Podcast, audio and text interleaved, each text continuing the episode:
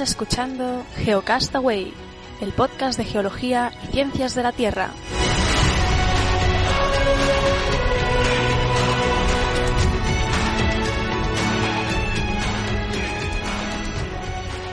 Muy bien, saludos, geonáufragos del mundo, bienvenidos al Geocast semanal. Eh, hoy es 5 de febrero del 2015, en su edición, pues tanto de Hangout como de podcast, aunque el Hangout hoy no sé si ni va a salir porque tenemos unos problemas de conexión, yo particularmente bastante graves. Así que al menos en el podcast eh, ya estamos tomando medidas para que el audio quede recientemente grabado, el vídeo no lo prometemos.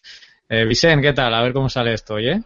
Hola, pues qué tal, a ver, así con los problemitas técnicos, pero bueno, siempre, siempre es un reto, ¿no? Pues a ver, el, hacer el Geocast semanal, a ver las noticias de la semana. ¿Cómo vienes tú esta semana de noticias? Bien, a ver, yo tengo eh, una anécdota, porque ayer estuve en campo y tengo una sencilla anécdota de geotecnia.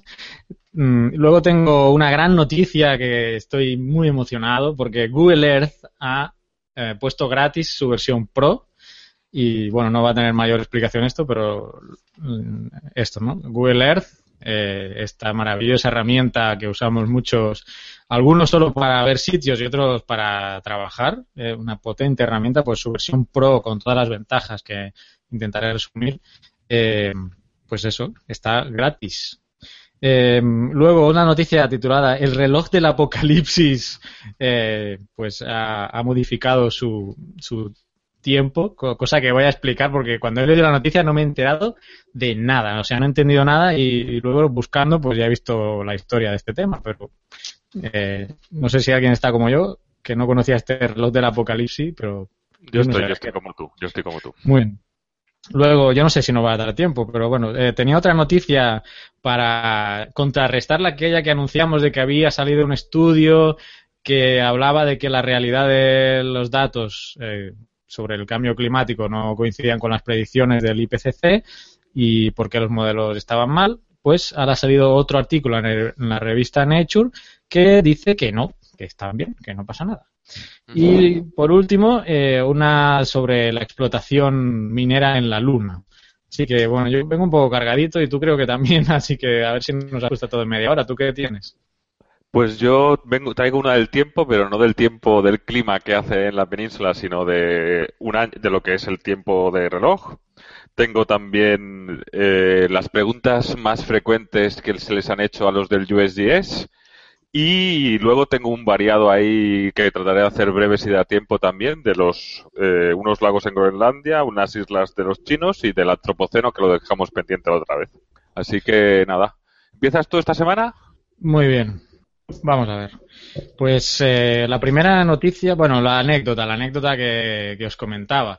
Eh, ayer estuve en campo y estuve en una zona rural mm, bastante polvosa aquí, estamos en la época seca y todo está lleno de polvo. Y cuando llegué a casa después de un día tomando datos sobre zonas de inundabilidad y tal, eh, tú sabes la técnica, la técnica de geotécnica que usábamos para definir la arcilla, ¿eh? en los esos pasos. Lo de eh, la bolita y eso dices. Sí, sí, sí, el churrito. Sí. ¿Cómo era? ¿Cómo era? Explica. No, ya no me acuerdo, ya no me acuerdo. Porque sí, sí, hacías un churrito y así veías lo de la consistencia. un churrito y si no se te rompía en cierta, ¿no? Eh, sí. Se iba mojando y dependiendo de las grietillas y si se rompía o no. Bueno, pues ayer pude confirmar que mi cuerpo estaba embadurnado de arcilla porque me, podía hacer churritos eh, por todo mi cuerpo, o sea, de toda la... No, queremos oh, detalles, no. Pues no, no, sin detallar, pero ah, bueno, detalle geotécnico, pero ya os digo, eh, hay, tanto polvo ahora en este, aquí en ciertas zonas del país por, por la época seca, lleva, ahora empezó hace un mes y medio, eh, no, más de un mes, como en noviembre, empezó la época seca y hasta, bueno, abril, mayo no va a empezar a llover, así que todo se reseca y, bueno, en las zonas donde hay polvo, pues, si pasa un coche y levanta caminos de tierra, ¿no? Pues te puedes imaginar. Pues así. Sí, recuerdo, yo lo, recuerdo, recuerdo, recuerdo esa época. Y también recuerdo, pero la prefería la época de lluvias, ¿eh? Sí, es mejor todo más verde, más agua, más un clima un poco más templado, aunque calor siempre hace. Bueno, y dicha esta anécdota, que si estuviera Oscar me diría, pon, pon la música de anécdota. Bueno, ya está. Eh, voy a seguir con, si quieres, eh, si me dejas con lo del Google Earth Pro, ya voy a enlazar, eh, porque va a ser corta. voy a compartir, de hecho, la pantalla. A ver si no revienta ya esta conexión que tengo. A ver si me acuerdo ya cómo era esto. Aquí. Compartir Google Earth Pro. Ahí me va a confirmar Vicente que estamos viendo. Sí, sí, eh, está, Lo que pasa es que si hablo yo, sabes que los, los que están viendo el Hangout verán me verán a mí en vez de a la, tu pantalla, así que yo ahora me callo. No, no, ya no. Ya, ya está activado para ver completamente mi pantalla. Eh, ya puedes hablar, ¿eh? Ah, Tranquilamente, que se va a ver, se ah, va a pues ver Google me tendrás que explicar cómo hacerlo para cuando lo haga yo. No, porque soy yo el que está aquí. Ah, moderando. Como yo soy el, moderador, yo te ah, controlo. Pues Sigue, sigue, No, bueno, pues eso, Google Earth Pro, mm, un, software que creo que conoce todo el mundo, en su versión de pago o está profesional, valía 400 dólares para dos licencias y ahora mediante un formulario que es poner tu, poner tu correo electrónico, tu dirección y dos datos más, te envían, te envían un, código de activación, te descargas el Google Earth eh, Pro y cuando lo instales, pues te pide tu usuario y tu contraseña, eh, o sea, la licencia que te ha enviado Google totalmente gratis. Eh, yo estoy llorando de la emoción. Ayer mismo que fui a campo, te digo, ya lo usé, me bajé una imagen de alta resolución en mi tablet de la zona de estudio y eh, pues fui con esa imagen a campo. Algunas ventajas que tiene Google Earth Pro, una es esta, ¿no? Grabar, eh, guardar las imágenes en alta resolución. Una alta resolución, ahora te diré porque lo, estoy abriendo, pero eh, como 2000 por... Sí, sí, bueno, Tú sabes que nosotros los mapas, como teníamos la licencia, muchas veces lo utilizábamos para luego hacer una georreferencia, metías un cuadrado y con esa geo, y, bueno, podías hacer referenciar las fotos y luego todo perfecto. Mira, aquí ya se ha abierto. La máxima resolución que me permite de guardar la imagen es de 4800 por 2761 píxeles, lo cual es una resolución eh, buenísima. La otra que yo no yo tenía una versión antigua eh, de, Pro, que es la que estaba usando, y cuando guardabas una imagen no te dejaba poner ni leyenda, ni título, ni escala, ni, eh, ni el norte, o sea, aparecía por defecto la escala y el norte, pero ahora te lo monta como ya que, estás planeando ya imprimir tu mapa bonito ahí para, para difundir. Entonces, los que estáis en YouTube vais a ver ya aquí que te pone una leyenda, un mapa, un título para echarle al mapa y el norte y la escala, ¿no? Que es lo que todo mapa debería llevar. Así que, bueno, interesantísimo. Y la resolución, bueno, los que estéis viendo la imagen, ves que estoy en El Salvador. Eh, y, el contenido que tiene para, para otras zonas de España, el contenido, eh, porque ahí en España está incluso el Street View, que está las imágenes de las calles. ¿eh? que, que, también es importante, por ejemplo, no sé, ¿te acuerdas cuando, no sé si puedes poner la zona de, de la libertad o la zona de, de, Apulo y todo eso, y el reloj, ¿no? Porque, por ejemplo, se pueden ver los, los, la, los lares, ¿te acuerdas? No sé si puedes irte, eso fue en el 2008, pero si te vas a la zona de Apulo, de allí, y pones en el reloj. Se me va a México. No, mira, donde hubo la Ares fue en el volcán de San Vicente en el 2009. Sí, sí, y, en el, y con el reloj puedes que decir que yo me acuerdo, por ejemplo, que estuve cartografía. Muy bien los lares, aquí están las unas cicatrices, los lares son esos deslizamientos, esas si El reloj, te lo digo porque en el reloj y en la zona de, claro, yo estuve cartografiando, con el reloj puedes poner fotos antiguas. Y entonces, eh, entonces, por ejemplo, yo me acuerdo que estuve cartografiando, teníamos la, que teníamos la licencia del Pro cuando estábamos allí, y luego cuando pusieron las fotos, pues claro, se, pudimos montarlo allí que, que se correla, que relacionaba los datos de campo con, con, la foto aérea, ¿no? Que era espectacular, ¿no? Las fue en el dos, vas, vas por el 2003, es en el 2008, creo que fue. Sí, bueno, estoy en el volcán de San Vicente, ¿eh? Sí, sí, pero bueno, que allí fue todavía más, más fuerte que de la zona que estuve trabajando. Sí, en Apulo dices tú el lago, en el lago de Sí, porque en Apulo se veía, la zona esa de Apulo y toda esa zona de allí se veían unos, se veía perfecto la, bueno, es la que yo estoy trabajando, pero tienes razón que en San Vicente también se veía. Bueno, también Bueno, por- espectacular. está cargando las imágenes, pero bueno, si tienes razón, ¿no? Que hay una barra de, de ver imágenes de diferentes años. Más cosas que se pueden hacer es cargar directamente datos de GPS, ¿no? Tienes tu GPS con tus datos, lo conectas y ya hay la herramienta GPS. Y otra es la de importar datos. Tú puedes importar datos de, tú tienes tu, tu software de, de GIS, de, el, puede ser, no sé, el QGIS, el GeoBasic o el ArcGIS y eh, tienes una capa shapefile que es la propia del ArcGIS, ¿no? De estos softwares de, bueno, al menos la de ArcGIS, aunque todos son compatibles los que he mencionado con esta, con este formato y te lo traes directamente a, a Google Earth y lo superpones aquí, ¿no? Esta es otra O al- o al revés. superinteresante. Nosotros lo hacíamos al revés. Claro, nosotros, ¿te acuerdas? Que cogíamos y generábamos un rectángulo y ese rectángulo, que era una capa, lo sacábamos con la foto y ese rectángulo le tenía sus coordenadas, lo ponías en el, en el ArcGIS o en el GeoBasic y ya lo tenías georreferenciado porque ese rectángulo sí que venía georreferenciado y luego la foto se georreferenciaba prácticamente sola con eso. Y bueno, me podría ir a mi pueblo, Tarrasa, mi ciudad, bueno, más que mi pueblo. Y, y aquí hay más datos, ¿no? Porque ya hay más información. Hay la parte de Street View, que uno, que es este coche de Google que fue eh, por las calles, ¿no? Y, y puede uno prácticamente caminar, ¿no? Así, si me añoro un poco de, de, mi, de mi ciudad, me puedo ir a pasear por ella mediante este Street View. A ver si, mira, ahí está, no sé. Uy, voy en contradirección. Ya me he metido en una calle, no sé cuál es. Ah, sí, ya sé, ya sé dónde estoy. Eh, pues bueno, ahí está, ¿no? Street View, eh, nada, no me quiero alargar más con este tema de Google Earth Pro, pero si no lo tenéis, ya sea por motivo profesional o aunque sea solo para ver otros lugares, y, y a nivel de, de, institutos, de escuelas, eh, esto yo creo que es, es una herramienta muy, muy interesante. Eh, yo cuando lo vi, lo descargué y pude ver todas las herramientas ya que estaban disponibles pues realmente yo felicito a, a Google por, por, esta iniciativa y os animo a que os descarguéis el programa. Así que, nada, ahora si quieres sigue tú, Vicente, ya te paso la imagen.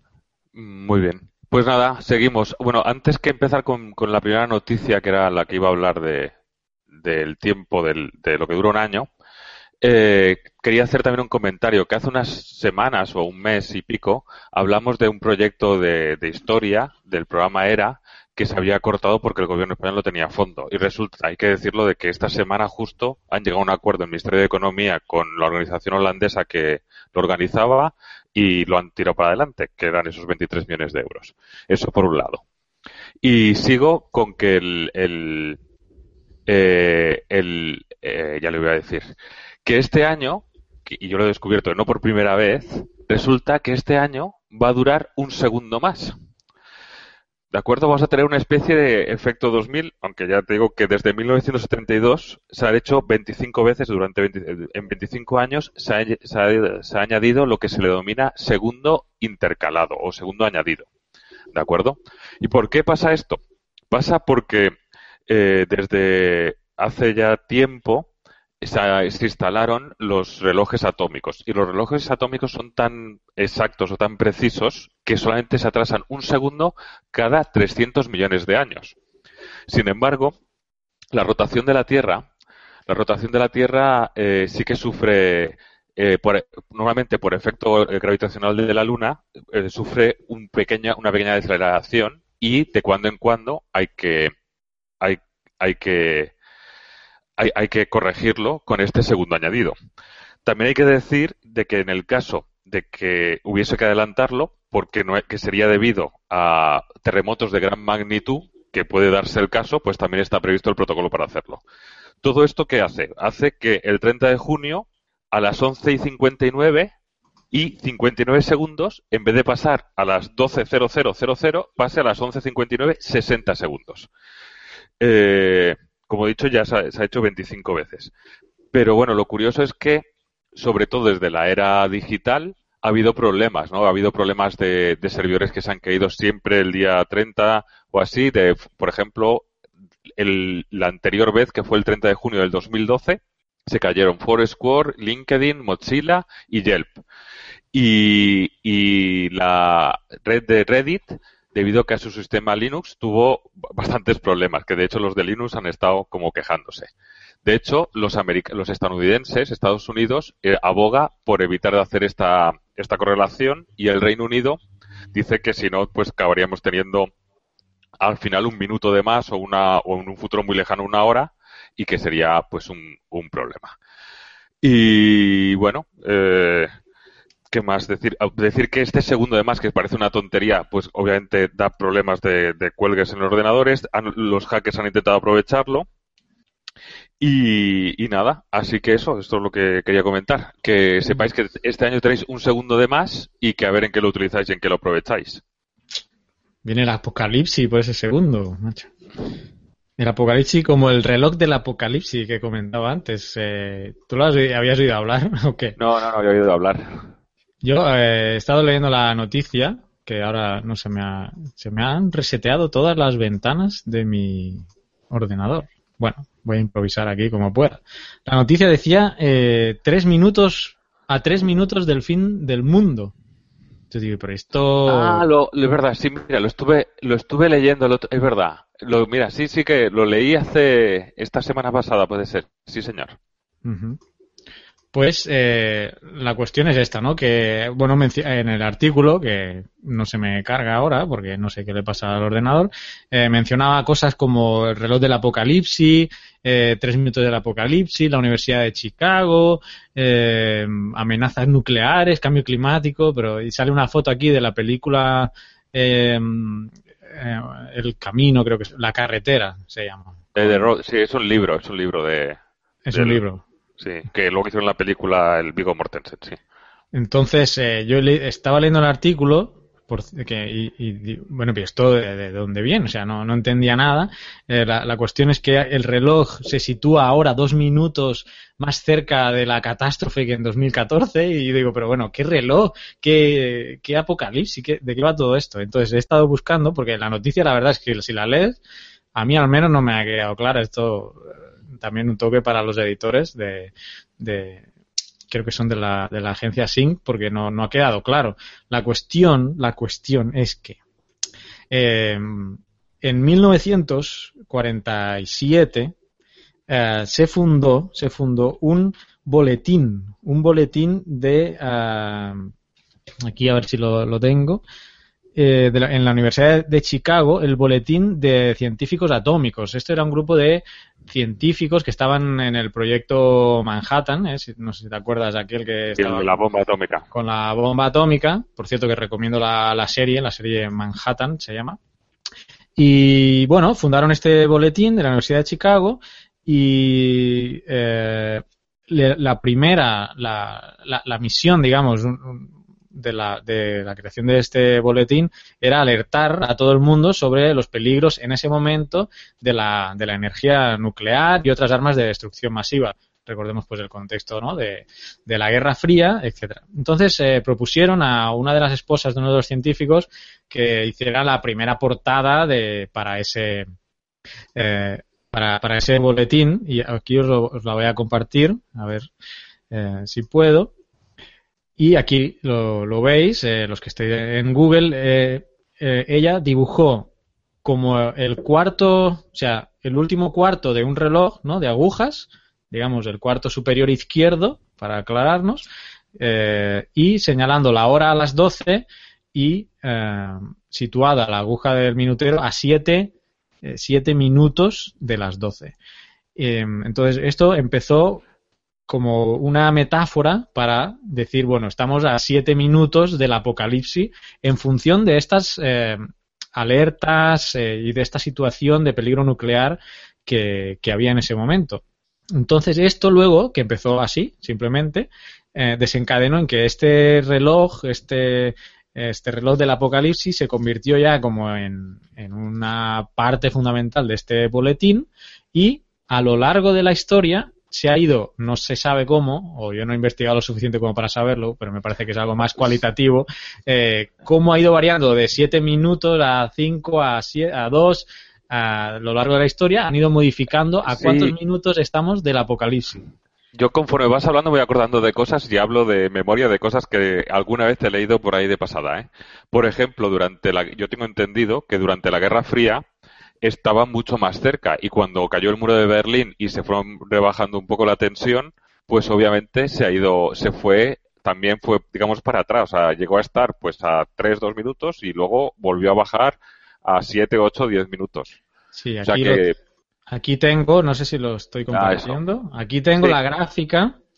Me voy a fijar yo para que puedas hablar por Sí, pero fíjate, claro, el muro de Berlín cae en el 89 y, y, claro, y fíjate, después de la caída del muro de Berlín, ¿no? Se va hasta los 17 minutos. Pero para los que están en el podcast, vamos a, vamos a describir un poco el evento, eventos claves, los que no están viendo. Empieza esto en 1947 y estamos a 7 minutos del apocalipsis. Esto tiene su referencia religiosa, ¿no? Con los cuatro jinetes del apocalipsis, que parece ser que llegan a medianoche. Ahí me vais a disculpar mi poca cultura religiosa, pero esa es la metáfora, ¿no? Pero ya luego eh, empieza a descender a dos minutos del apocalipsis en el 53, eh, que es por lo que decías tú, por el tema nuclear, básicamente. Y algo que no he dicho es que ya en años recientes, este tema que empezó como solo energía nuclear, armas de destrucción masiva, incorpora el tema eh, de, cambio climático, de, problemas medioambientales y contaminación.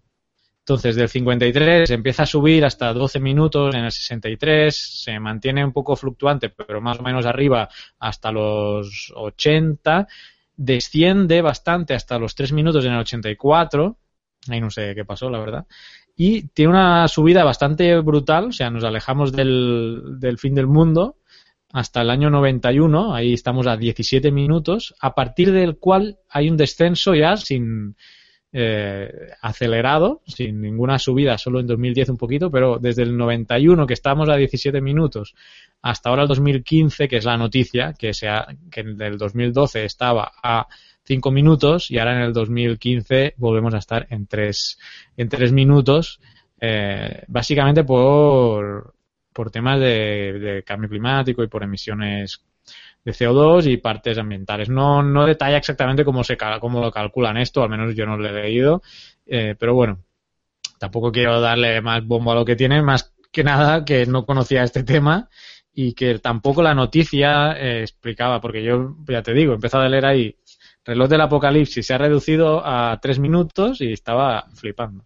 Así que un poco el contexto histórico es este, que nace de esta, de, nace de la construcción de la bomba atómica del proyecto Manhattan por un grupo de científicos de la Universidad de Chicago que crean este boletín y que, bueno, la primera portada así como un poco metafóricamente, es, eh, es dibujar ese, ese reloj, ese minutero, y de ahí nace un poco la, la, la, el hecho de ir variando ese minutero. Así que, bueno, que sepáis que estamos a tres minutos de la medianoche, o sea, tres minutos del apocalipsis.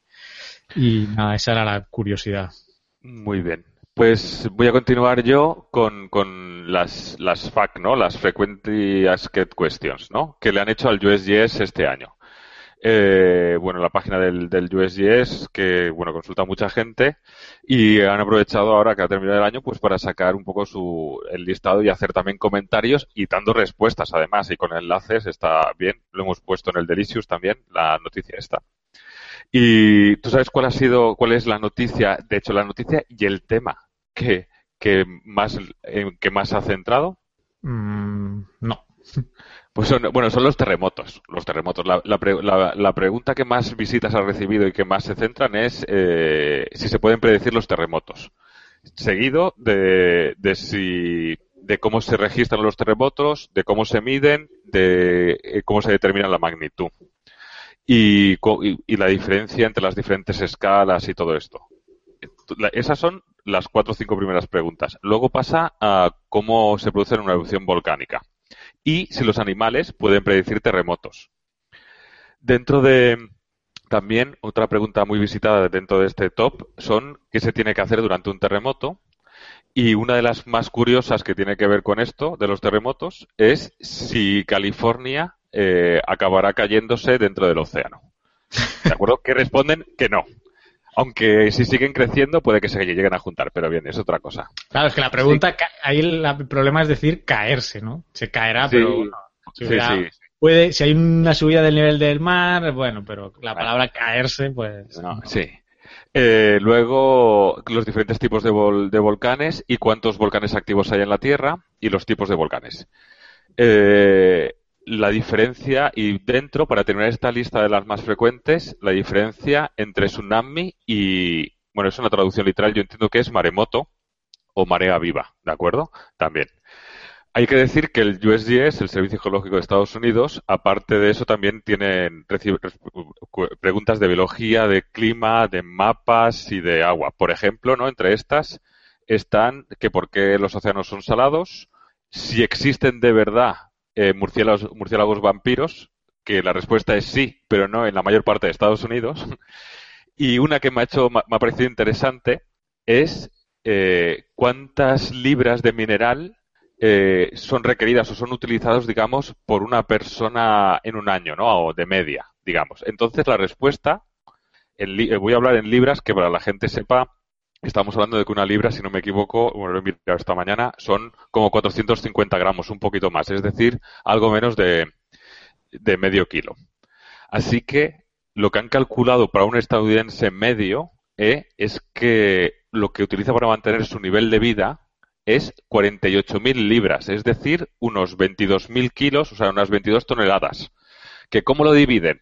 Lo dividen en 12, voy a hablar en libras, ¿eh? 12.500 libras de piedra, 9.300 de arena y grava, 888 de cemento, 280 de arcillas, 400 de sal, 300 de fosfato, 700 de minerales no metálicos, 589 de, de hierro, 73 libras de aluminio, 24 de cobre, 14 de plomo, 13 de zinc, 6 de manganeso, eh, 0,285 onzas de oro y 20 libras de otros eh, metales. Y a esto hay que añadirle 7.500 libras de petróleo, 7.600 de carbón y 8.000 de gas natural. Y por último, lo dejan para el final, no sé yo si es el más o menos importante, un cuarto de libra de uranio. Eso es lo que un americano medio, digamos, consume de, de, de, minerales en un año. Así que, no pongan uranio a, a las comidas. No, no creo que sea por eso, pero vamos, que sabiendo que es un cuarto de uranio al año y sabiendo la población, sabríamos el consumo de, kilos de uranio de las centrales, ¿no? De, del, gasto de uranio que tiene Estados Unidos. Entiendo que lo habrán hecho así. Así que eso. Pero, ¿Sabes, lo que no, ¿Sabes lo que no consume un, ciudadano medio? ¿Qué? Helio 3. Ah, venga, veo que lo has ligado con tu siguiente noticia. Hoy he enlazado todas mis noticias, chaval. Helio 3 no lo, no lo han podido enlazar porque es algo que está en la Luna. Y esta es la noticia, ¿no? Que parece que está habiendo un resurgimiento de la explotación minera en la Luna.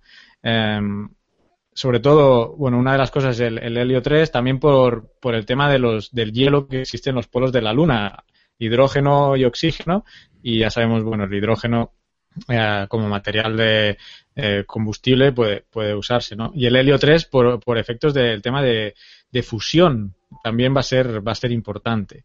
Los chinos, aunque no te lo parezca, los que están más avanzados en estos temas de, sobre todo de los minerales raros, que porque también hay titanio, por ejemplo, en la Luna, y en temas de tierras raras, los chinos son los que van más avanzados.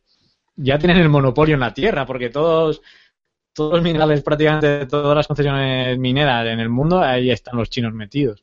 Eh, el otro día estuve viendo el documental, un documental de la BBC que ponían a parir a Apple y sus formas de, de, explotación laboral ahí en China y hablaba un poco también de dónde obtenían los, los sus minerales, ¿no? El coltán y todo este tema. Eh, y también, bueno, pues eh, eh, las materias primas se la tienen que comprar a, los chinos. Pues ellos van, son los que están más avanzados porque ya en el 2013, y yo creo que mencionamos por encima esta noticia, eh, pusieron en la Luna un aparato que se llama conejo de Jade. Yo creo que lo habíamos mencionado y pues que va en, en ese sentido de exploración y ya está un poco más avanzado este tema en cuanto a, explotación de minerales raros. Pero ya también en Estados Unidos está la, la NASA ha abierto una competición y Google, Google también tiene una, una competición que se llama Lunar X Prize, que eh, en la que participan dos están dos compañías, iba a decir gringas, dos compañías estadounidenses, que una es la Shackleton Energy Company y la Moon Express, pues que ya están preparándose para ir a la Luna y empezar a, a, explotar lo que se pueda por allá. Y bueno, a ver cómo, a ver cómo evoluciona. Eh, el peligro es que allí no va a haber medioambientalistas que puedan ponerse delante de nada para pararlo, así que a ver cómo dejamos la luna. Ya está llena de basura de todas las misiones que ha habido, pero si ya empezamos a sacar eh, minerales y a explotarla industrialmente, pues bueno, quién sabe cómo acabe. A ver si lo hacen por lo menos en el lado oscuro, ¿no? En el Dark Side of the Moon, ¿eh? Claro, sí. Se ve una linterna, y, pero así no lo veremos. Pues nada, yo creo que ya no va a dar tiempo para más, estamos ya fuera de tiempo y ya dejamos las noticias para también para para otro programa, ¿no, Carles? a, mí, me queda la esta que refutaba un poco el estudio que los modelos del IPCC no, no estaban bien, pero lo vamos a dejar como gancho para la semana que viene, que puedo, puedo empezar con esta. Así que tenéis que escucharnos la semana que viene. Eh, espero que el audio y el vídeo, el vídeo sobre todo, mm, haya quedado bien. No sé cómo habrá quedado el Hangout. Y nada, recordaros que el semanal sale semanalmente, pero os esperamos la semana que viene. Y el mensual ya salió y tenemos una novedad. hemos cambiado el sistema de donación. Al lado del reproductor del mensual vais a, vais a ver un símbolo de euro ahí y bueno, ahora podéis donarnos. Antes solo era a través de PayPal y bueno, quedaba un poco limitado. Ahora ahí podéis donarnos si os gusta nuestro trabajo, nuestra labor. Eh, también podéis donar a partir de, aparte de PayPal, tenemos, eh, o tenemos, o la plataforma ofrece pagar por Amazon y tarjeta de crédito. Incluso si tenéis bitcoins, creo que se puede pagar, que no sé qué son, pero se puede hacer. Bueno, no me alargo más. Eh, gracias, Vicente. Nos vemos la semana que viene. Hasta luego, hasta la semana que viene a todos. Y adiós. Adiós. El semanal sale semanalmente. Estás cubierto de gloria.